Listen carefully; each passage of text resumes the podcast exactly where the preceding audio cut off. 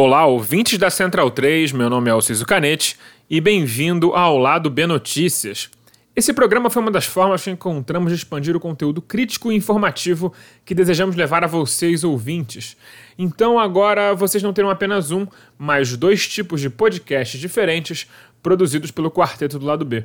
Os outros amigos painelistas de sempre estarão aqui eventualmente trazendo suas análises, mas esse programa é focado na notícia, feito para explicar e contextualizar o que de mais importante ocorre no Rio de Janeiro e Brasil, sob uma perspectiva crítica à esquerda. O programa dessa semana vai falar sobre a epidemia de coronavírus pelo mundo e suas consequências, bem como a disputa que ocorre no novo Fundeb. Segue a quarentena!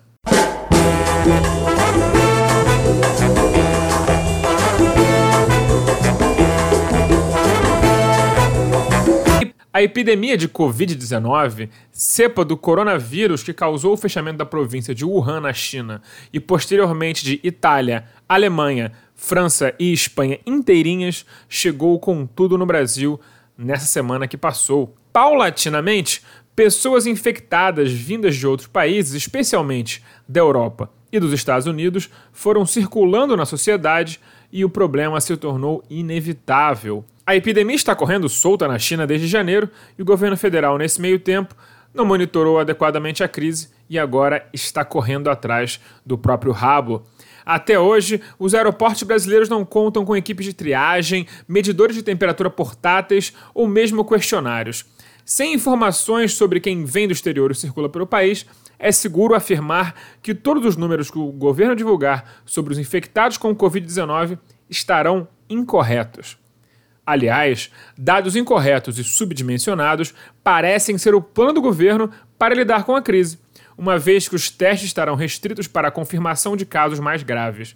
Dessa maneira, a massa assintomática de portadores do vírus, que pode chegar até 50% dos contraentes da doença, fica por aí, sussa, passando o Covid-19 adiante à vontade. Os governos estaduais apresentaram diferentes níveis de preocupação com a doença, de em alinhamento com o governo em evitar grandes rupturas de rotina a fechar tudo o que for possível. Aqui no Rio de Janeiro, estado mais radical nas medidas de isolamento das pessoas, colégios, teatros, cinemas e outros estabelecimentos já foram fechados. A questão central no movimento de pessoas, contudo, não foi atacada por ninguém: o trabalho. Enquanto países como França e Itália apresentam em suas medidas contra a disseminação do Covid-19 um pacote de garantia de salários para todos os trabalhadores, funcionários ou autônomos, para que as empresas não precisem demitir para não quebrar, ou que os autônomos não precisem trabalhar através da pandemia. Sem essa medida fundamental para evitar a dispersão do vírus, esquece, as pessoas já estão em negação. Se você não as tira do trabalho, elas também não irão se remover da vida privada. Isso pode parecer algo radical, impossível, mas não estou falando aqui de comunismo, nem mesmo de social-democracia. Isso está sendo feito até nos Estados Unidos para funcionários de empresa com menos de 500 funcionários. A gente não precisa ser o Vietnã para lidar muito bem com essa crise. Aliás, Estados Unidos e Reino Unido parecem ser os países que estão menos dispostos a lidar com essa crise. No momento, o Brasil vem adotando muito do receituário estadunidense, da negação de números artificialmente baixos e enfoque total para evitar que a rotina da economia seja perturbada. Contudo, não duvidem que a música possa mudar de faixa a qualquer momento e entrarmos no modo Boris Johnson, dizendo que o melhor é passar logo pela crise e o que tiver que ser, será. Boris Johnson, primeiro-ministro do Reino Unido, inclusive foi à, à televisão dizer que é melhor se acostumar com a ideia de que muitos parentes seus irão morrer nessa crise. Esse cenário seria brutal e aumentaria em muito a mortalidade esperada do vírus, que é de mais ou menos 2%. Para falar sobre as eventuais consequências de uma sobrecarga das instalações médicas, convidei Gabriel Salim Saúde, médico do Serviço de Clínica Médica do Hospital Universitário da FRJ, para falar sobre o assunto. Olá, Vou tentar te responder da maneira mais fácil, simples, objetiva que eu puder. Então a pergunta é quais são os riscos de sobrecarregar o sistema de saúde é, com essa epidemia do coronavírus. O problema é sobrecarregar um sistema já sobrecarregado. Esse é o grande ponto. Quando a gente fala da saúde do estado do Rio de Janeiro, a gente está falando de grandes emergências completamente lotadas de pacientes, é, pacientes graves em sua maioria, e que muitos deles já estão sendo manejados de forma totalmente inadequada. Grande parte desses pacientes necessitariam de leitos de terapia intensiva que simplesmente não existem aos montes. Então, é, já trabalhamos em um ambiente totalmente sobrecarregado com profissionais de saúde, muitas vezes desmotivados pela falta de insumos, pelos hospitais sucateados, pela falta de equipamento de proteção individual, pela falta de treinamento, pela falta de um fluxo claro de atendimento. Então, é, diante desse cenário, se você acrescentar ainda uma epidemia global, uma pandemia, por um vírus que é extremamente resistente ao ambiente, tem relatos de sobrevivência do vírus por dias em superfícies plásticas, como os nossos celulares, por exemplo, superfícies de metal. É, o grau de infectividade bem alto, uma pessoa pode infectar de duas a três outras pessoas. Então você imagina uma criança numa creche que tem contato com uma outra criança com o vírus.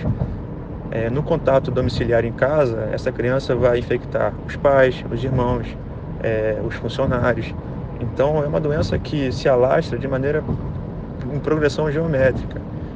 E se o Estado não intervir de maneira a retardar o pico de casos, simplesmente não haverá tempo no sistema se preparar para essa grande demanda que haverá inevitavelmente. Se o vírus causasse uma doença totalmente benigna, em 100% dos casos, não teria nenhum problema.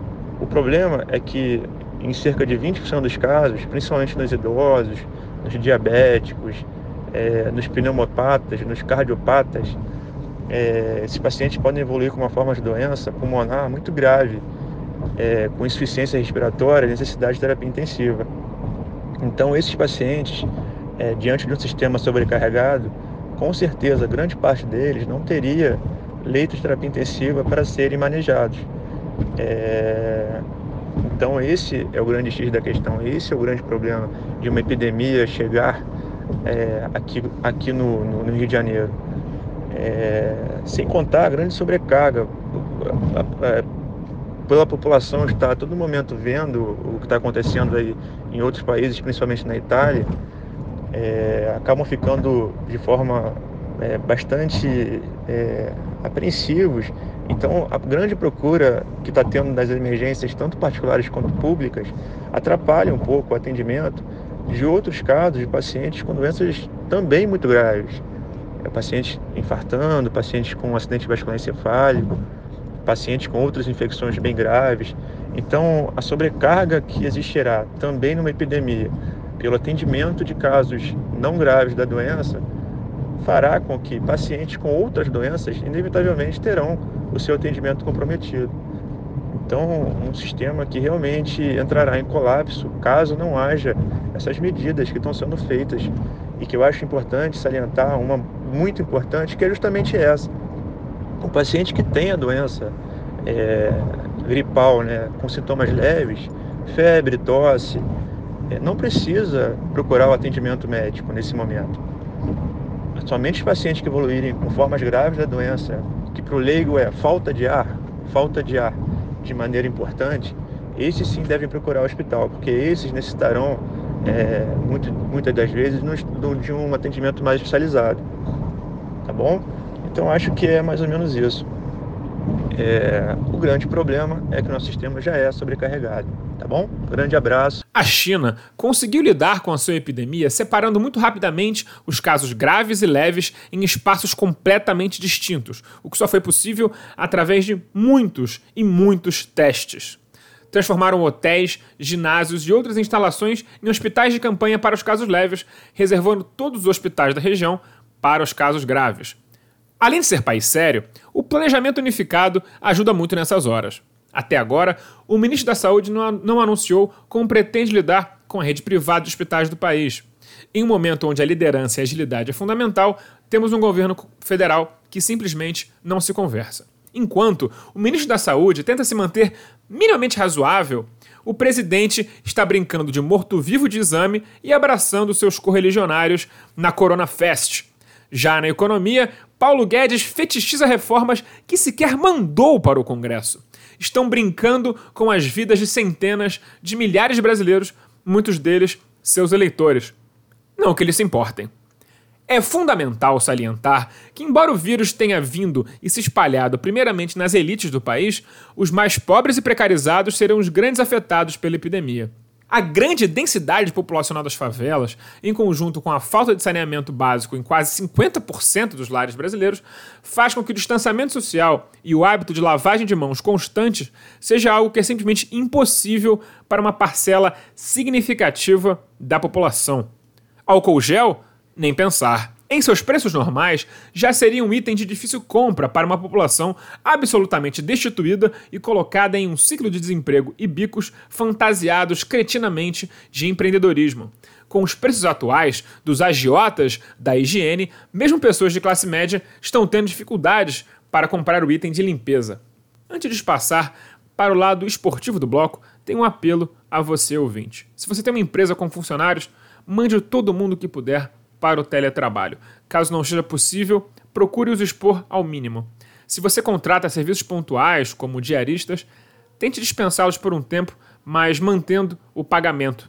Vai ser um esforço maior para você, mas situações especiais requerem soluções especiais e é o que nós estamos atravessando nesse momento. Bom, com todo mundo em casa e tudo parando, a falta de esporte na TV fica ainda mais nítida. Quase todos os esportes do mundo pararam ou estão prestes a parar. Os campeonatos estaduais de futebol no Brasil têm sido os mais teimosos, muito embora já estejam, em sua maioria, jogando com portões fechados.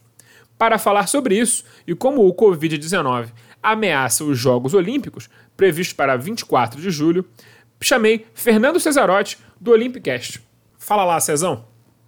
Olá, Alcísio. Olá, ouvintes do Lado B do Rio. Eu sou Fernando Cesarotti, professor universitário, jornalista, editor do Olympicast, que é um podcast sobre esportes olímpicos. Sou também ouvinte do Lado B e estou aqui para falar um pouquinho sobre o impacto da pandemia do coronavírus no mundo do esporte de alto rendimento. É, no curto prazo, a gente já viu a suspensão de centenas de competições aí, mundo afora. Acho que as mais famosas, o GP da Austrália de Fórmula 1, que era para ter acontecido na madrugada de ontem, a Liga dos Campeões, que está no meio da rodada de volta das oitavas de final, e as principais ligas europeias. Aqui na América do Sul, a Libertadores também foi suspensa depois da rodada na semana passada, mas nesse fim de semana os jogos aconteceram normalmente, né, em alguns casos apenas sem público. E as entidades acho que ainda não fazem a menor ideia do que vai acontecer, né? De quando esses jogos adiados serão realizados, se serão, se as datas originais serão mantidas, se vai encaixar jogo em cima de jogo, quando vai acontecer, porque não tem espaço no calendário. E essa pandemia é interessante para revelar para gente como que o esporte de alto rendimento está totalmente dependente do grande capital, que injeta bilhões em patrocínio e obviamente não vai querer sair no prejuízo. E a gente já tem previsto para junho no futebol a Eurocopa,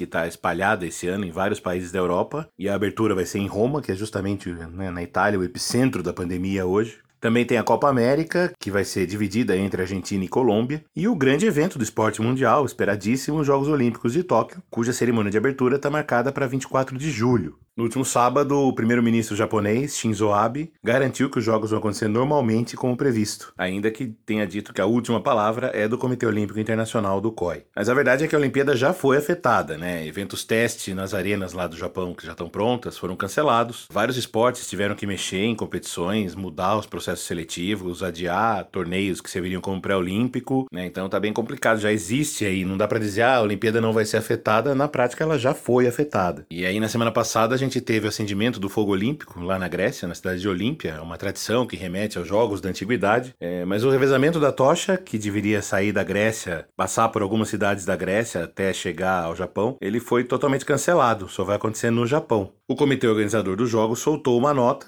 dizendo que vai continuar trabalhando em parceria com o COI para entregar jogos seguros a partir de 24 de julho, como planejado. Mas a verdade é que é a famosa nota para inglês ver, né? A gente não sabe até que ponto isso vai se confirmar no futuro. A Carta Olímpica, que é uma espécie de constituição do esporte, do movimento olímpico, ela até prevê uma possibilidade de adiamento, mas dentro do mesmo ano. Um adiamento para 2021 dentro dessas regras é totalmente vetado.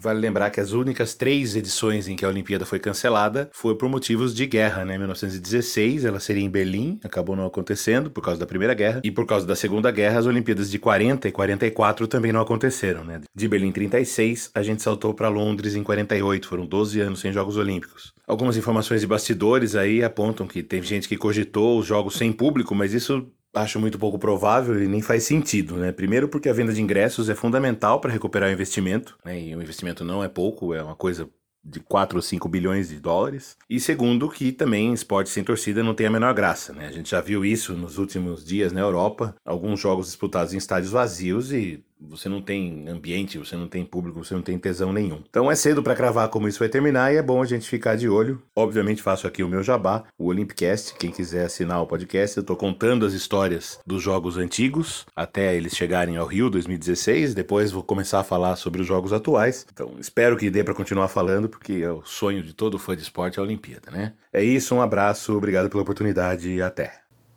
Torcemos para que os atletas não sejam sujeitados a calendários absurdos para satisfazer a fome dos patrocinadores de televisões que estão indignados com essa paralisação. Também é importante vigiar o que será feito para salvar clubes e agremiações na base da pirâmide, que tem menos capital de giro e resistência a esses tipos de eventos incomuns. Mas se você achou que esse bloco era a pior coisa que seria debatido no programa de hoje, ah, você se enganou. Deixa eu te mostrar o que querem fazer com o Fundeb.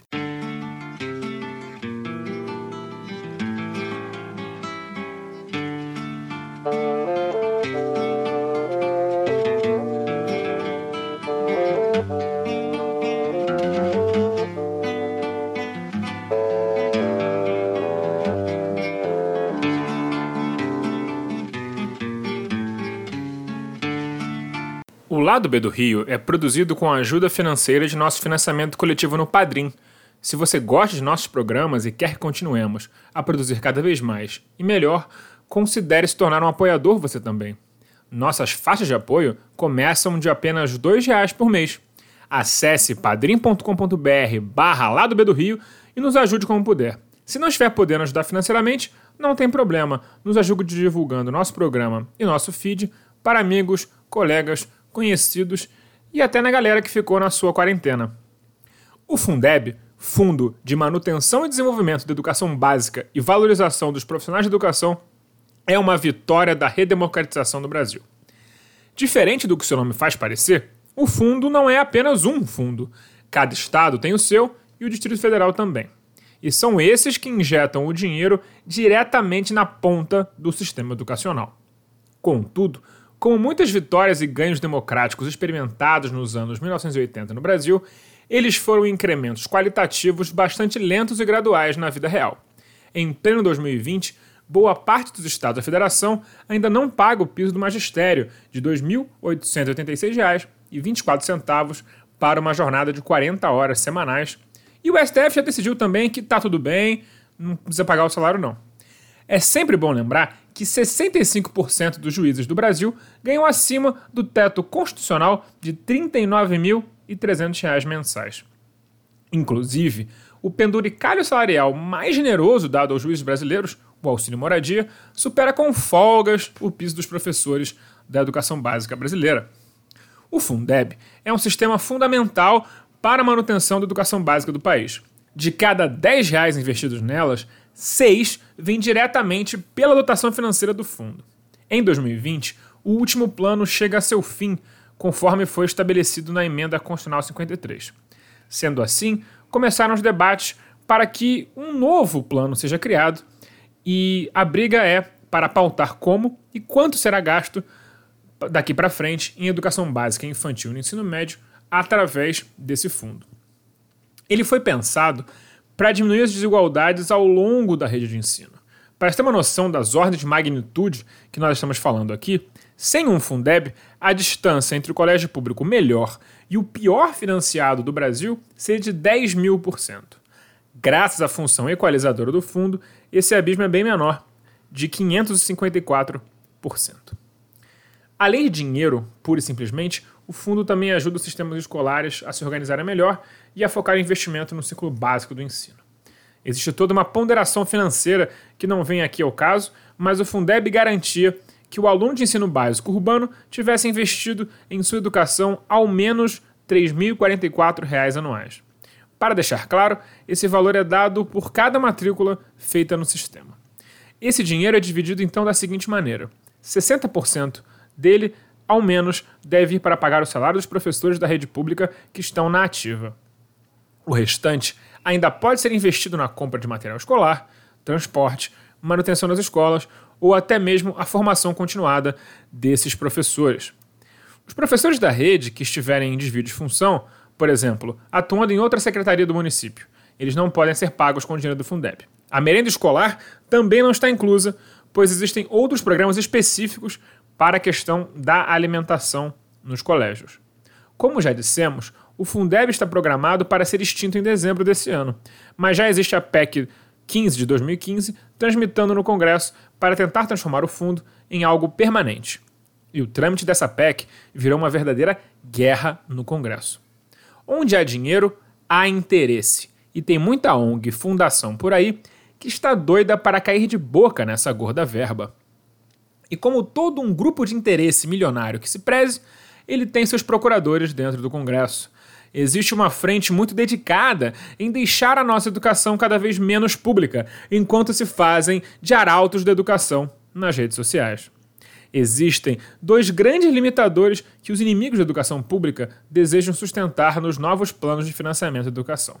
O primeiro é o teto de gastos da PEC do fim do mundo, aquela panaceia econômica que começou o ciclo de sufocamento das verbas destinadas aos serviços e ao consumo dos mais pobres de nosso país. O segundo limitador, ele é ideológico. São pessoas que simplesmente não querem que os pobres tenham acesso a uma educação de qualidade, com aulas ministradas por professores adequadamente pagos em uma escola de bom nível usam a fantasia da eficiência como ferramenta do subfinanciamento. Todo o debate sobre a expansão ou limitação e destino do Fundeb está centrada no CAC, o fator custo-aluno-qualidade, que garante o repasse de valores mínimos. A campanha nacional pelo direito à educação demonstra, através de inúmeros estudos e planilhas, que o fator precisa ser vitaminado com 40% de repasse da União. Se isso for feito, Todos os estados da federação poderão pagar o piso dos professores e prover uma infraestrutura adequada para os alunos. Pode parecer muito, mas hoje a União entra apenas com 10% do Fundeb, 0,2% do PIB. Não é justo que o ente federativo que arrecada 56% da receita líquida tributária do país contribua com tão pouco. Diferentemente do que diz o senso comum, nossas escolas não são ruins por causa da corrupção, são ruins porque falta verba mesmo. Basta ver que colégios federais, onde a verba por matrícula supera e muito os R$ 3.044 anuais, provém o que há de melhor na educação do Brasil, concorrendo apenas com os colégios das elites, aqueles com mensalidade de 5 mil reais para cima. Existe hoje, no Congresso, um bom apoio parlamentar a favor dos 40%. Tanto o Fórum de Governadores quanto a Frente Nacional dos Prefeitos é favorável. Nada mais natural, pois se trata de um grande aumento de suas verbas. O presidente do Senado, Davi Alcolumbre, e o senador Randolph, que é o líder da oposição, também se manifestaram favoravelmente. Já na Câmara, tanto a minoria quanto a oposição, que são representados pelas lideranças de Jandira Fegali e Alessandro Molon, respectivamente, também levantaram a bandeira do CAC a 40%. Mas, claro, toda proposta boa para educação ia ter seus inimigos. Eles são os mais óbvios possíveis, inclusive. Felipe Rigoni, do PSD do Espírito Santo, e Tabata Amaral, do PDT de São Paulo. Como não? Segurando suas mãozinhas está o movimento Todos pela Educação. Em seu site, eles dizem que não têm nenhum interesse além da eficiência do ensino público, mas, a julgar pela capacidade de jogar números nas paredes sem nenhum tipo de análise mais profunda, é de se desconfiar. Eles fazem campanha para que o CAC se mantenha como está agora, em 10% de integração orçamentária federal. Inclusive, o grupo fazia campanha dizendo que R$ 5.500 por aluno por ano seria mais do que o bastante para uma educação de qualidade. Contudo, quando Weintraub entrou no MEC e falou que o valor que ele achava adequado era 4.300, o grupo rapidamente concordou. Detalhes para qual ciclo esse valor seria o adequado uma vez que os custos variam entre os ciclos de aprendizado, não foram fornecidos, é claro. Esse movimento pela educação é financiado por banqueiros, colecionadores de arte e até antigos integrantes da coroa portuguesa. O negócio é tão de banqueiro que até o presidente da Febraban está no conselho. Mas dois nomes me chamaram a atenção: Fábio Colette Barbosa e o de Viviane Sena. Como podem se afirmar um órgão sem interesse na educação quando um está ligado ao Grupo Abil que ganha vultuosos contratos de secretaria de educação para vender suas revistas, e a outra preside uma fundação que tem todo o interesse do mundo em privatizar o sistema educacional. Para se debruçar sobre os interesses desses grupos privados, convidei a coordenadora executiva da Campanha Nacional pelo Direito à Educação, Andressa Pelanda. Grosso modo, existem é, três principais campos de atuação das ONGs no Brasil e no mundo, em qualquer que seja a temática, né? Então, seja é, trabalho na ponta, com atendimento direto, ou auxílio para atendimento direto, né, de pessoas em situação de vulnerabilidade. Dois, trabalho com camadas, campanhas de conscientização, comunicação, divulgação de informações, pesquisas sobre os temas relevantes, né, para a defesa de direitos ou três, o que a gente chama de advocacy, ou incidência política, que é um trabalho que tem o objetivo de transformar políticas públicas ou a legislação para impactar de forma mais sistêmica milhões de pessoas. Então, acontece que no mundo das ONGs, e esse é também o caso das ONGs da educação, existem tanto aquelas mais assim menores, que têm um trabalho mais local, comunitário, quanto aquelas que são movimentos sociais e têm um trabalho mais amplo e político em rede, e também aquelas ligadas a empresas, que são os institutos e fundações empresariais. É, a campanha nacional pelo direito à educação, a que eu integro a coordenação nacional, ela se encaixa na segunda categoria e hoje é a maior rede da sociedade civil pelo direito à educação no Brasil. No campo dos institutos e fundações empresariais, tem aquelas que fazem aquele trabalho mais direto e que muitas vezes implica, inclusive, em substituir o lugar do Estado, né, no fornecimento ou na gestão das políticas, o que a gente caracteriza muitas vezes como privatização da educação. Tem aquelas que fazem só um investimento social privado, então elas investem em outras organizações da sociedade civil para fazer seus trabalhos, tanto na base quanto de advocacy, enfim e tem aquelas que fazem advocacy, né, esse trabalho direto. E esse grupo está cada vez em maior número é, no âmbito do campo da educação. É, esse movimento dos institutos e fundações empresariais em atuar diretamente com a incidência política na área de educação é recente, então desde 2015 mais ou menos para cá. E não é coincidência ele ter crescido junto com o crescimento da ocupação dos cargos políticos, dos executivos e dos legislativos por parte de partidos e candidatos cada vez mais liberais, né?